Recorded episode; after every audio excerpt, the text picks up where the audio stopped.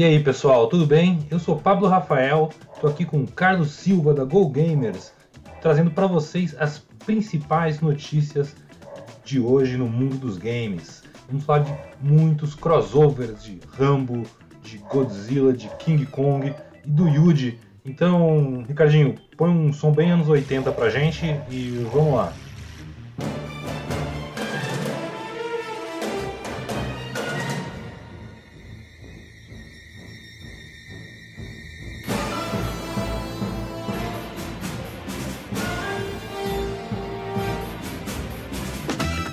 A pauta, Carlão, é crossover.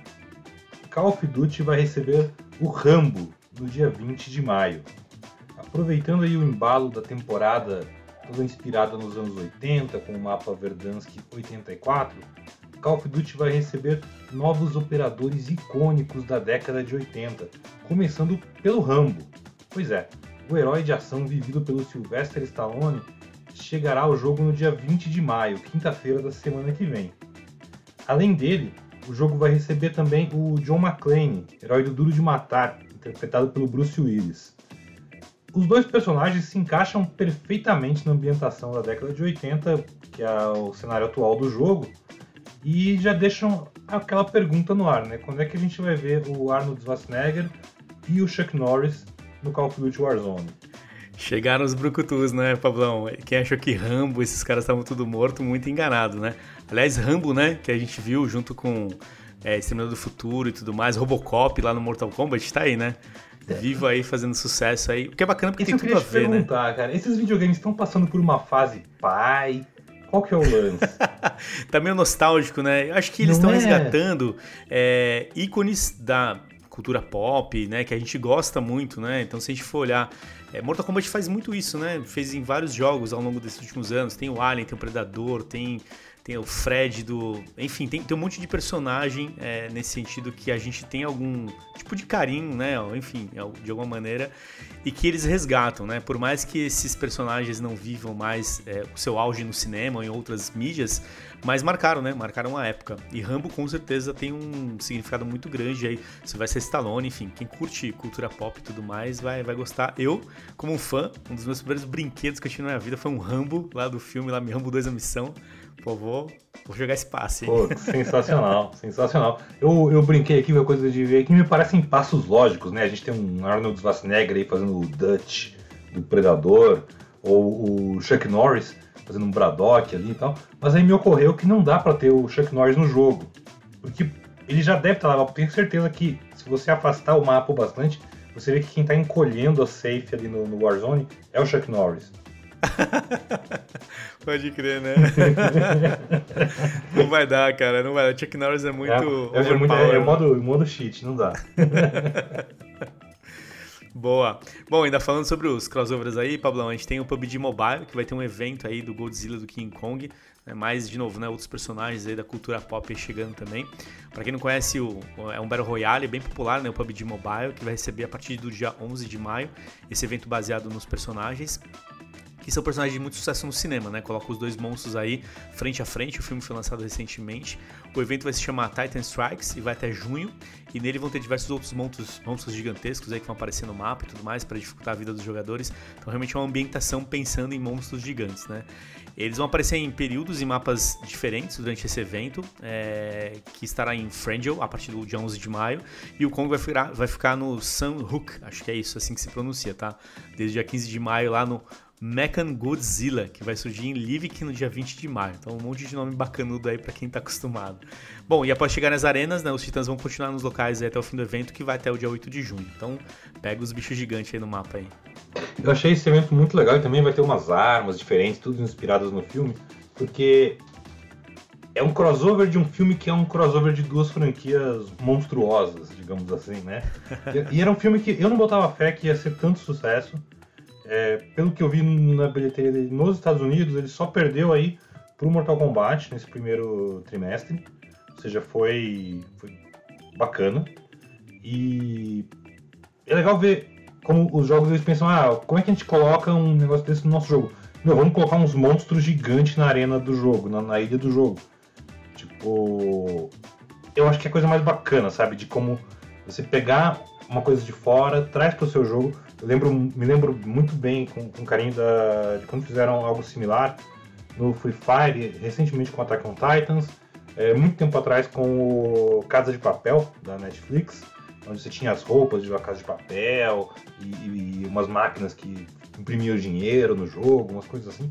Acho que esses crossovers, quando bem feitos, é, eles adicionam uma diversão nova para o jogo e tem essa coisa, né, de você pegar duas ou até três coisas que as pessoas, que teu público gosta muito e colocá-las juntas no seu jogo, né, deixando a experiência ainda mais divertida, mesmo que não faça tanto sentido. Eu acho muito legal. É a experiência, né? É sempre muito bem-vindo, né? A galera gosta. Quem é aquilo que a gente fala né, em alguns estudos e análises que a gente faz do, do mercado de games. Quem gosta de games gosta do filme, gosta do livro, gosta da série. E quando você traz essas outras experiências complementares dentro de, de, desses universos, putz, isso é muito legal. Né? Então acho que a gente vê que esses produtos estão cada vez mais buscando isso, conectando ainda mais, né? E tem até o efeito da, da, segunda tela em ação aqui, né? Geralmente eu falo que a TV é a segunda tela. Nesse caso, do, do PUBG Mobile, a TV ela até funciona como a primeira tela. Você vai estar lá vendo o filme, foi impactado por ele, achou muito legal vendo no seu serviço de cabo, de, de streaming aí, de, de, de, VOD, e vai pensar, poxa, um dos meus jogos aqui tem um, tem um evento desse filme, então eu posso prolongar essa experiência. É meio como lá nos anos 80, quando eu era criança, você comprar a lancheira ou o estojo do filme, né? Só que agora você ainda joga ele, é mó da hora. Bem mais legal. tinha uns histórias que eram legais. Concordo, eu tinha uns também. Muito bom. E olha aí, seguindo nessa linha, agora avançando para os anos 90, começo dos anos 2000 já. Nossa viagem no túnel do tempo. É, o Yuji Tamashiro é o novo apresentador do Rainbow Six Siege. Pois é, o cantor e ex-apresentador do Bom Dia e Companhia, Yuji Tamashiro, é o novo apresentador dos campeonatos de Rainbow Six Siege no Brasil. O anúncio foi feito em um vídeo muito descontraído, muito engraçado, é, característica aí que promete ser a marca do novo apresentador. O Yuji, você pode conferir esse vídeo, tá lá no, no site da GoGamers, no, no post deste podcast. Mas pra, se talvez você não saiba quem é o Yuji Tamashiro, esse cara é uma lenda viva da internet. É, ele é praticamente um meme ambulante é, que surgiu aí na época em que ele distribuía PlayStation no Bom Dia e Companhia ao lado da Priscila Alcântara. Ele também participou do reality show A Fazenda e venceu o show de talentos Dança em Brasil. Ele também é o cantor do clássico Tô Virado no Giraia. Recomendo procurar depois na internet, é muito bom. Yuji estreia hoje, terça-feira, dia 11 de maio, na transmissão do Six Invitational 2021, o Mundial de Rainbow Six Siege. Você viu essa vindo, Carlão? Opa, isso é muito bacana, cara. E isso aí, esses memes são muito legais, virados no Jiraiya, fabuloso. Então recomendo. E acho que essa é a brincadeira, né? Trazer um pouco também de, de humor em cima disso tudo também. Enfim, enfim, o Yuji tem essa característica. Então que show, sucesso pra ele também aí. O Yuji é um cara muito ligado ao mundo dos games, tanto por, por esses memes, tudo PlayStation, PlayStation, né? Da, é um clássico. Ligava né? pra ele e tal, pedindo no programa e tudo. E quando por ele curtir mesmo, assim, eu tive a oportunidade de conhecer ele no, no stand da PlayStation, óbvio, uns anos atrás na, na Brasil Game Show. E, e é um cara que ele curte muito, muito jogar jogos de tiro, jogos de vários tipos de aventura, terror e tudo. E então não é uma associação tão gratuita e ele é um cara muito divertido, acho que ele vai trazer um elemento novo aí, bem humorado para as transmissões do jogo de tiro da Ubisoft. Uma edição muito bacana. Bom, e falando de outros crossovers aí que acontecem no mundo dos games, e aí olhando a parte do mundo dos negócios, a Kabum vai lançar um cartão de crédito público gamer. Então, uma loja de computadores bem conhecida eh, do público que consome hoje periféricos, compra jogos, enfim, tudo mais. Lançou hoje mesmo um cartão de crédito voltado né, para o Gamer. Esse cartão foi produzido em parceria com o Banco do Brasil e a Visa. Ele é livre de anuidade para quem gastar pelo menos uns 100 reais por mês. E entre as vantagens que eles estão oferecendo, né, tá a aprovação rápida e a possibilidade de parcelamento em até 24 vezes, que é bem bacana também. Né? É, tudo, toda a questão do cartão pode ser gerenciada pelo meio do aplicativo do próprio Banco do Brasil, também via WhatsApp.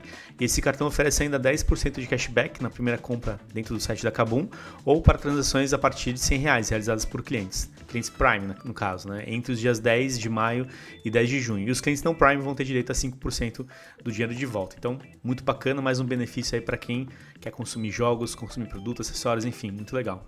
Eu ouvi rumores de que o Afonsinho, lá do, do Gamers, já recebeu o cartão dele, inclusive o cartão vem com a cara dele.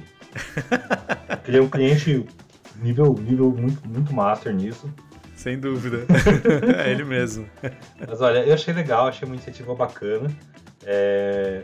Eu ainda fico martelando aqui que alguém tem que lançar um cartão de crédito que tem um plano de V-Bucks ao invés de milhar. Eu Acredita? super apoio. Vou continuar martelando isso até esse sonho se realizar.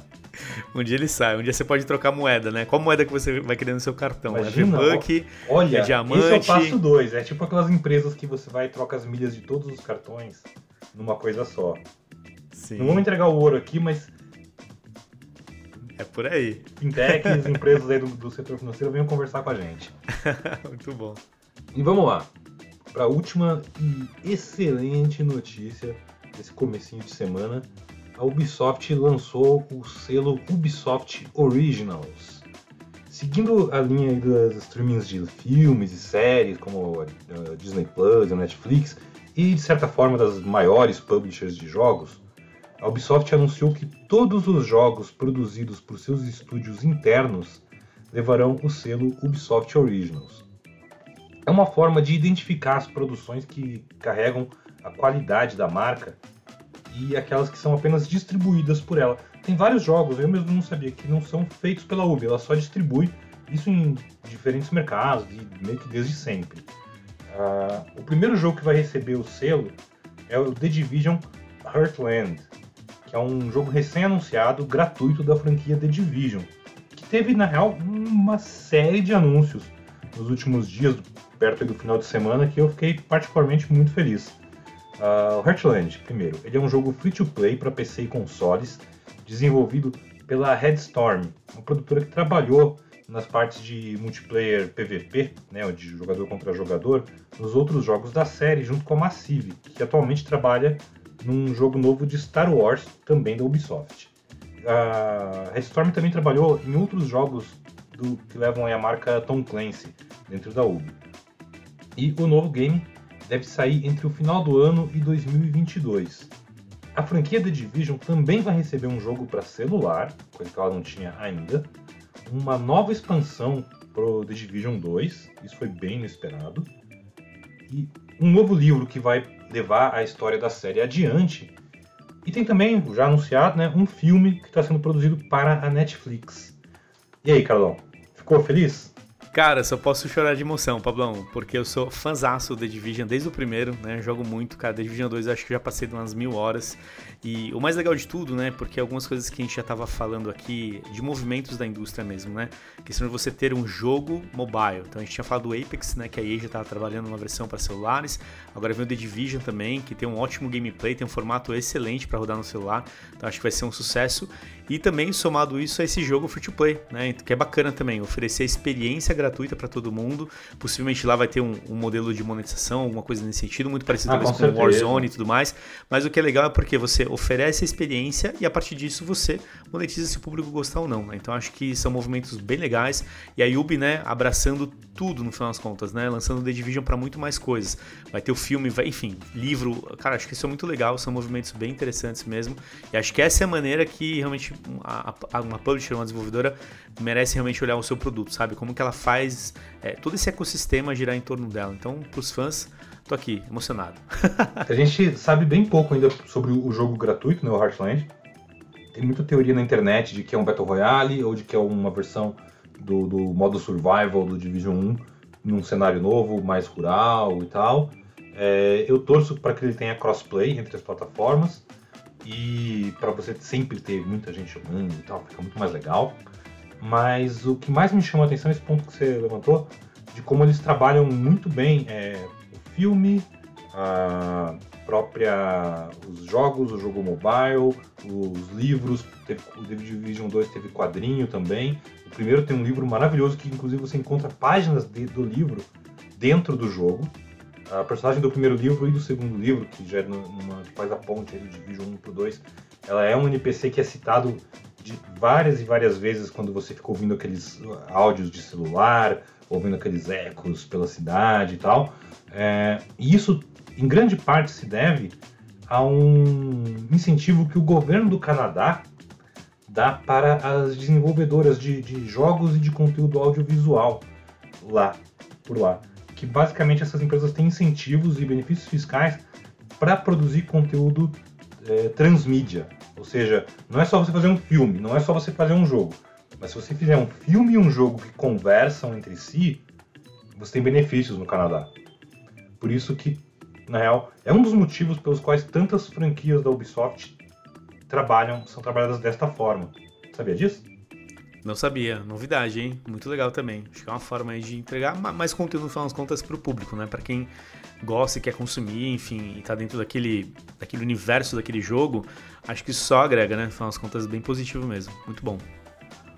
Bom, galera, é isso aí. Muito obrigado para você que nos acompanha aqui. Estamos aqui com o GGAP com alguns, algumas mudanças de dias e horários, né? A gente está publicando todas as terças, quartas e quintas. Estamos com outros conteúdos no GoGamers.gg, então acompanha lá a gente.